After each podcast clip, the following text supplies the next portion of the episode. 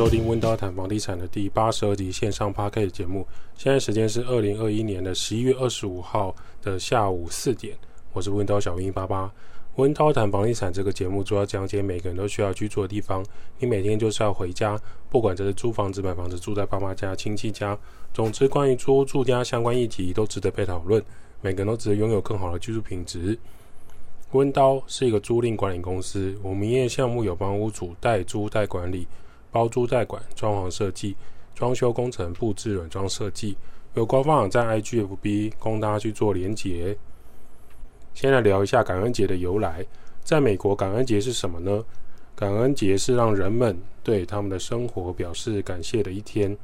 当时，一六二一年十月，在第一次的大丰收之后，清教徒们聚集在一起庆祝在美国新大陆的第一个感恩节。而从一八六三年之后，感恩节被视为全美国人的节日，所有人都能接受这个节日的意义，并且在每年十一月的第四个星期四 （Thursday） 庆祝。这一天也点燃了节日的这种精神，开启了美国节日的年度假期啊。今年疫情虽然波动了美国很多人的生活，失去生命或是失去工作的人们让人灰心，但他们依然会。准备这个感恩节的这种心情，在美国每个地方庆祝节日的方式各不相同。那感恩节具体来说会有常见的活动有哪一些呢？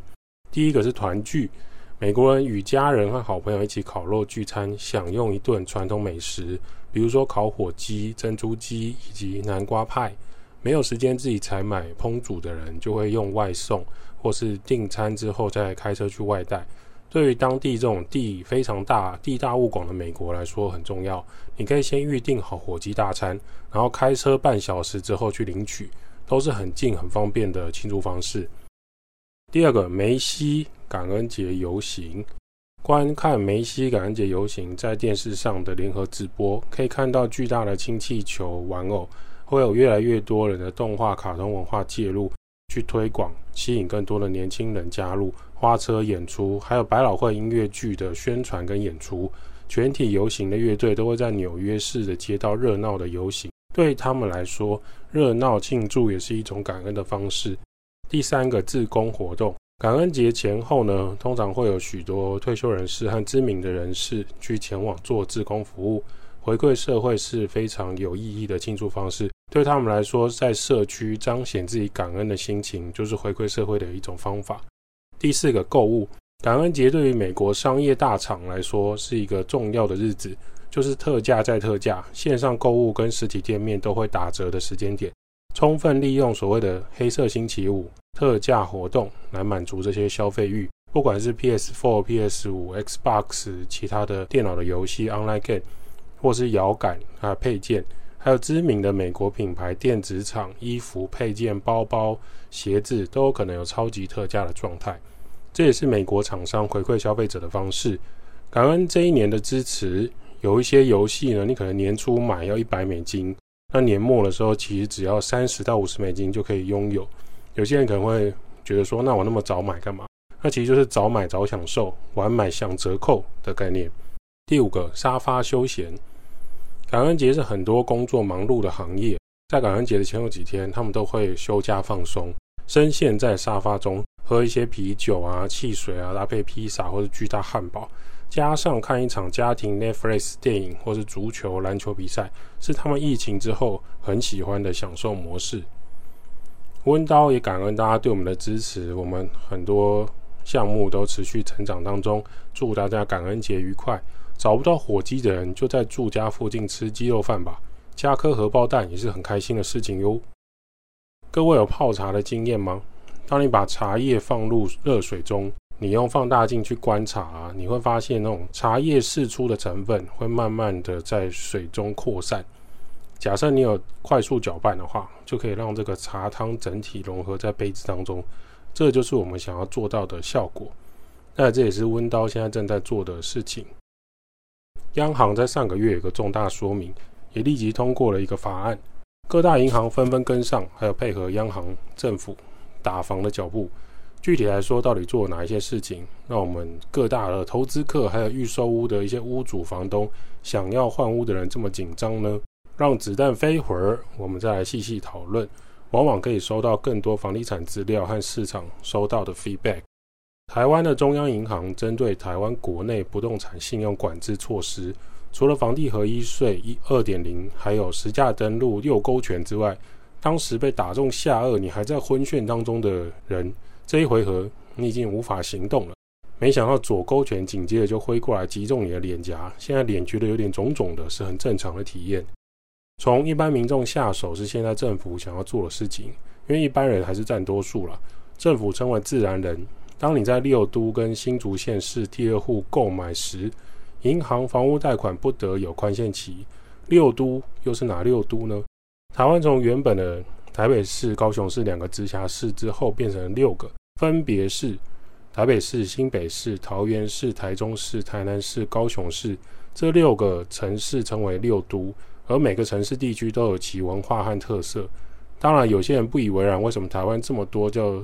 大型都市的成立呢？不过这不在我们今天的讨论范围，就先跳过。我们只要知道哪些区域范围是被限制的就好。全台房仲业者还有房仲公会也在呼吁政府，这样大规模的举动可能会错杀无辜。而台湾央行总裁杨金龙在立法院财政委员会上被询时，也做了一些解释。强调将这个房屋贷款关键期取消呢，是希望提醒所有购买房子的人都应该留有自己的财富，留意你自己的财务杠杆。杨金龙也偷偷的暗示说，根据他们的观察，全球央行和其他国际银行已经有风声了，明年升息是趋势了，暗示呢台湾可能会跟上升息的脚步。虽然这件事已经讲了五年，讲了十年，至今都没有。当时九月底呢，其实他们公布了一波。新的选择性信用管制措施啊，也就是说，将原本限制普通人、一般人买第三户购物的贷款不得有宽限期的政策缩得更紧，加掐得更紧，直接勒到脖子了。从九月底开始，一般民众你只要在六都或新竹县市的第二户，原本是第三户，现在是第二户购屋贷款将无法享有宽限期。那房仲公会呢，就急着跳脚说，跟国内年轻人和换屋族经常会有先买屋后卖屋的情况，可能一间先爸妈住，一间自己住，也就是先买入新屋，而原屋尚未出售的这段空窗期怎么办？将发生同时持有两户房屋的状况。那如果房屋还没有还清贷款，这个第二户又不给宽限期，恐怕会让这些换屋族取消换屋计划，甚至被迫住在旧宅当中。也就是说，假设第一间房子进行银行贷款时是本利摊的状态，已经是本利摊了。每个月假设你要还款四万五千块，那你买第二间房产的时候，本来预期使用宽限期一年或两年来做周转跟转换房子，顺便搬家，你可能要花一点时间才能卖掉第一间房产，增加口袋的收入。结果呢，政府这个方案出来之后，你买第二间房产的人。这时候银行告知，我可以帮你贷款到七成五到八成，可是不能给予你宽限期，因为你是买第二间，你的利率也会比较高。虽然央行取消第二间的利率比较高的规定，可是各家银行在审核购物人的身份和收入条件时，就是会有比较严格的硬性规定，因为他们也怕做错事情。于是第二间本利摊要支付三万八，前一间四万五，那再加上第二间的三万八。这样每个月是支付八万三千元的房屋贷款。请问，在这个情况下，你可以悠哉的慢慢搬家，等到第二间房子落成，第一间房子卖掉吗？然后第一间房子你可以花时间很长的一段时间，又想要卖出高价吗？肯定不行的。所以你每个月必须烧这个八万的房贷。对于正常双薪家庭的上班族或是小家庭，这恐怕不是一个扛得住很多个月的负担呢。针对这一部分呢，杨金龙解释哦，我们央行并没有采取归户制，也就是说呢，什么是归户？就是户口户籍。假设用一家人来看，你爸爸名下已经有一间不动产，那你第二间就可以用妻子的名字，或是用小孩子的名义来购买。央行认为这样的变动应该是很宽松才对啊，一家人四口可以贷到四笔，如果你想要第二笔，那央行取消宽限期。从央行的主计处统计来看，一般购物人通常十年内就会把房贷全额还清。观察台湾人平均十二年会换屋一次，因此央行有这样的措施，他们认为影响不大。同时也提醒购物人要留意你的财务杠杆，避免缴不出房贷，房子被法拍。根据央行其他的统计，二零一六年三月底至今，台湾民众使用第二户不动产向银行抵押贷款的比重成长速度相当相当的快，其中在六都跟新竹县市的占比就高达百分之八十二。央行认为，如果民众把资金全部移到房地产、移到不动产，在财务规划上可能会出现过度杠杆的问题。当市场过热，就会让政府出手控制。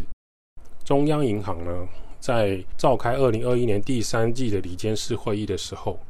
他们政策利率虽然是维持不变，但就祭出这个第三波打炒房的措施，包括规范八县市的自然人第二户房贷不可以有宽限期，而购地贷款最高成数由六成五降到六成，而且从原定的工业区闲置土地抵押贷款最高成数从五成五降到五成，当下立刻实施。央行总裁杨金龙表示呢，主要是两大考量了。第一个，除了银行不动产贷款增幅仍然太大，另外就是避免过多的信用资源流向不动产市场，有必要采取预期性的措施啊，进一步控制金融机构不动产授信的风险。但他也强调，这只是微调，不是说要预防炒房，他是否认炒房这件事情。除了针对自然人呢，其实在去年年底，二零二零年的十二月。政府就首波打房措施，当时已经新增了全国公司法人，就是你是中小企业，你是大公司老板，你购置房贷的时候会有限制。第一户贷款最高成数为六成，第二户以上的贷款最高成数为五成，而且都没有宽限期。另外，它又新增了借款人公司或是建商营造厂，当你在购买都市计划划定的住宅区及商业区土地贷款限制，你应该减负你。盖这个房子的新建计划给政府来查核，还有限制说你的贷款成数当时是六五成，并保留其一成，等到你的房屋基地动工之后才可以拨款给你。新增的余屋贷款针对建商保留户跟预售屋代销，限制银行最高贷款成数为五成。那是去年年底的事情。今年二零二一年的三月又在增加。来，杨金龙表示说，不要一天到晚跟我讲中资来台湾，未来不管哪一个公司，公司法人购置住房住宅这种贷款，最高成数就是四成。再来，政府要调整一般自然人购置住宅的贷款规范，你买第三户购物贷款最高成数由六成降到五点五成，而且再宣布。新增第四户以上的购物贷款最高成数由六成再降到五成，整体来说就是下降中小企业跟自然人的贷款成数。然后喜欢买豪宅这种高价位的住宅最高层数呢，从六成降到五点五成，并新增第四户以上高价住宅的贷款由六成降到四成。也就是说，你有能力买豪宅的，你买到第四户的时候，我只给你贷款四成，其他你都要拿现金出来给银行。以为这针对住宅吗？没有，央行新增这个工业区闲置土地抵押贷款措施呢，限制最高贷款成数五点五成，避免用工业土地来高额贷款养地的现象，可能是用来控管各项林地整地还有转移土地使用分区的利润问题。二零二一年的九月呢，除了刚刚第二户没有宽限期之外，跟着调降了这个闲置土地最高贷款五点五成降到五成啊。并明定这个闲置土地的规范之外，贷款之一年期限，一定的期限为一年。诶，央行为什么会祭出这种选择性的信用管制呢？解说来说呢，他是认为不动产授信啊仍然持续成长，央行不希望全国的资金都压在房地产上，也不希望这种信用资源过度的集中，所以做了这项决定。六都加二这个八县市取消第二户的贷款宽限期。他强调，只是微调，不是非常的重，所以他主要还是提醒大家了。那他们也从联征中心的资料去统计呢，二零二一年的走了一半的时候，他们观察有两笔房贷的自然人，其住宅担保品坐落在六都有八十二趴。透过这些观察，其实取消宽限期是促进。借款人做财务的确认了，那央行并没有控制贷款成数，对于土地购置的贷款成数下下降，也是观察建商在土地融资成长率太高，避免像我们红色对岸发生的事情。如果一般人购屋贷款水位越来越高，相关的土地价格就会上涨，整体的房价就会泡沫上涨。这对于央行来看，央行觉得不乐观，他不希望土地贷款持续扩张，这样就会出现更多插旗划地的土地价格疯狂的现象，进而呢让建商跟营造成本提高，最后就会落在自住的房价一定往上冲。这边还有一些专有名词要来说明，房屋贷款的宽限期是什么？就是指一段期限内，你只要还利息，不需要归还房屋贷款本金，这一段期限就叫做宽限期，让想要买房的人前面一年到三年的时间可以冲刺去存钱，累积自己的财富跟积蓄。想要买房没有多余积蓄的人减轻负担的一种策略。过去的台湾银行跟央行都认可这样的金融贷款模式，也是很多文章跟课程公开的一种买房方法。因为行之有年，慢慢就会延伸出一些特殊的玩法宽限期的状态。大部分宽限期都是三年内，有一些银行会拉长到五年到六年。那由于过去也没有严格的限制，所以让这种各地方的投资客会使用这方面的杠杆来操作。在宽限期的中间呢，把房屋卖掉就可以赚到资本利得，也是赚到价差。在奢侈税跟房地合一税出炉之前，这是一种。可以让你手上的资金快速炒高膨胀的方式，这就是宽限期的杠杆，还有宽限期被拿来运用的原因啊。房贷宽限期在某段时间内可以不付房贷的本金，只付房贷产生的利息。那宽限期内只缴利息的方式呢，可以帮助有资金需求的人弹性运用手上的资金，来减缓这个房地产房贷的压力。白话来说。当央行推出政策，用来取消这个自然人在六都自然呃新竹县市购置第二户的房屋贷款宽限期，房地产圈纷纷讨论这个无宽限期政策。虽然央行表面说不是在打房，但就结果来说，它其实在抑制买盘的成交量。特别是没有宽限期政策限制的房市很热的城市，许多投资跟换屋主呢，直接宣布没有宽限期就不玩了。要直接面对贷款本利摊的现况，很多屋主口袋不够深，只能开始询问二胎房贷或其他抵押贷款度过这个危机。为什么没有宽限期会产生这样的结果呢？对于这种第一次买房的人，你房贷要增加或是想要转贷的人，取消宽限期将会有什么影响？在一般人的贷款方式中，你认真观察，你会发现准时缴清房贷，并且拥有良好的个人信用记录。就有机会向银行展延过去最长五年的宽限期，通常银行是一到三年了，但你身份跟收入比较特殊，还是有机会可以拉到五年。当这个宽限期结束后，就要依照合约上的平均摊还本金和利息的方式来缴清每个月的房贷。前面的三年过去，每个月的后期还款压力会比没有使用宽限期的房贷大上许多。